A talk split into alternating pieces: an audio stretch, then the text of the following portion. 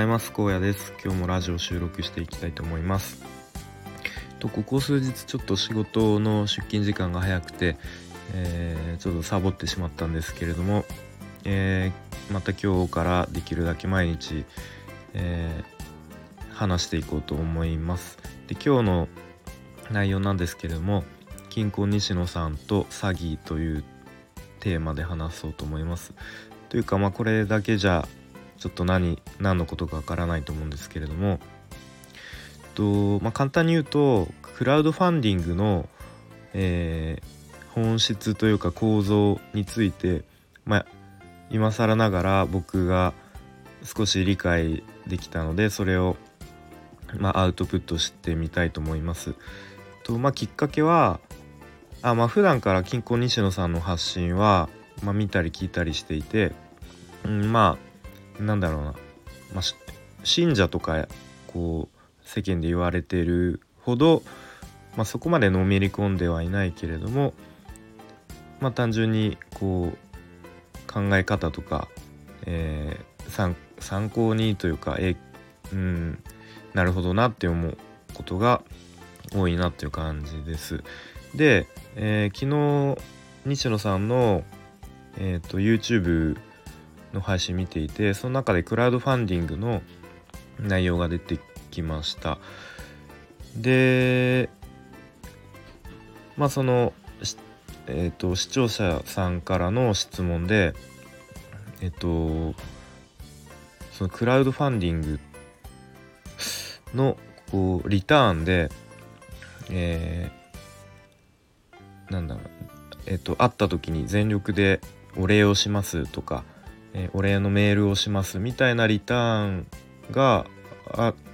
あるんですけどそれって詐欺なんですかみたいな確か質問が来ていてでそれについて説明していていやなるほどなと、えー、腑に落ちました。で僕も正直なんかたまにツイッターとかでこう西野さんなんかクラウドファンディングでこう信者からお金を巻き取ってるみたいなことを見てうーんまあそれってどういうことなのかなと思ってたんですけれども、えーまあ、クラウドファンディングの、まあ、中にいくつか要素があるあります。とまずプロジェクト、まあ、例えばうんこういうことをしたいです、えー、賛同してくれる方は支援してくださいみたいなプロジェクトがあると。でプロジェクトを立ち上げた人がいるとでそのプロジェクトを支援する人がいるとまあこんな感じでこう要素が挙げられます。でえっ、とまあそのプロジェクトに賛同して支援する人は、まあ、単純に自分の支援する、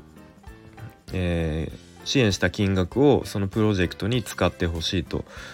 えー、思うはずです。で例えばそのクラウドファンディングの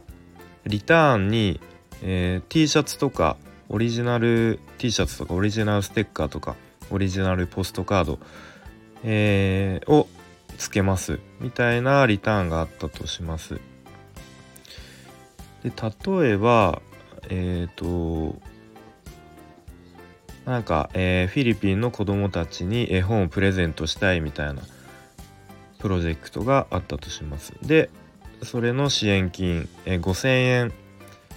寄付しあ寄付じゃない、え、支援しますと。でその時にさっき言ったような T シャツやらステッカーやらポストカードがリターンとして、え、設定されているとそのリターンにかかるお金が例えば2,000円とか3,000円とかかかってしまうと。で、えー、さらに、まあ、そのクラウドファンディングのプラットフォーム使う手数料が引かれて結局残ったお金しか、えー、純粋にプロジェクトの支援として使われないと。でここで支援する人っていうのはもうそういう T シャツとかいらないから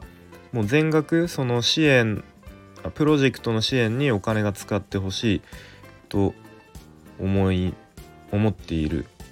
でその時にリターンとして、えー、まあ、例えばうんまあ会った時にお礼をしますとかお礼のメールをしますとかそういうリターンであの全然 OK お互いが、うん、まあそれでいいと。むしろ全額支援に使ってほしいリターンに T シャツとかいらない、まあ、そういうこうえーと納得お互いが納得しているっていう状況があると。でそれをこうまあ僕も含めてあまりこう知識がない人外部から見るとなんなんでリターンにあの例えば T シャツとか、えー、商品とかつけないんだ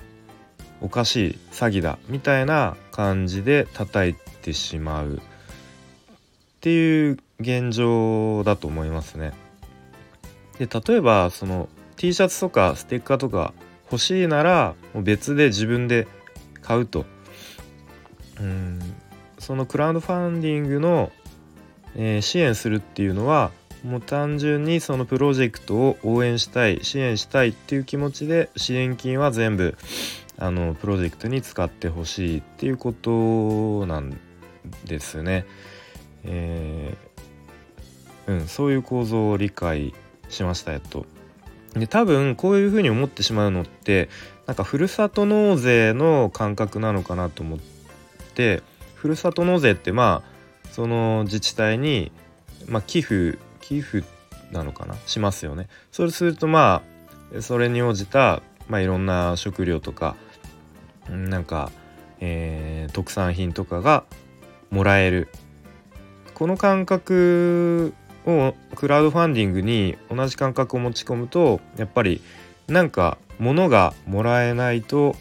なんかおかしいっていう感覚になってしまうのかなと思いました。ということで、えー、まあえー、金庫西野さん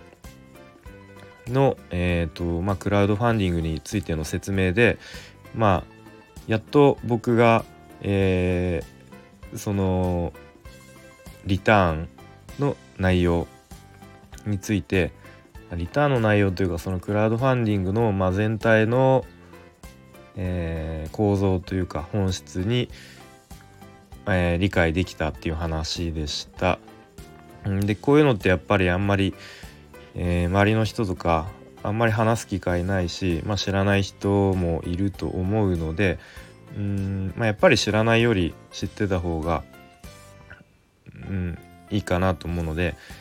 まあ、ちょっとこうそういう話題が上がった時になんか教え教えてあげたいなっていうふうに思いました。えー、ということで今日もこんな感じで終わります。今日も充実した一日にしていきましょう。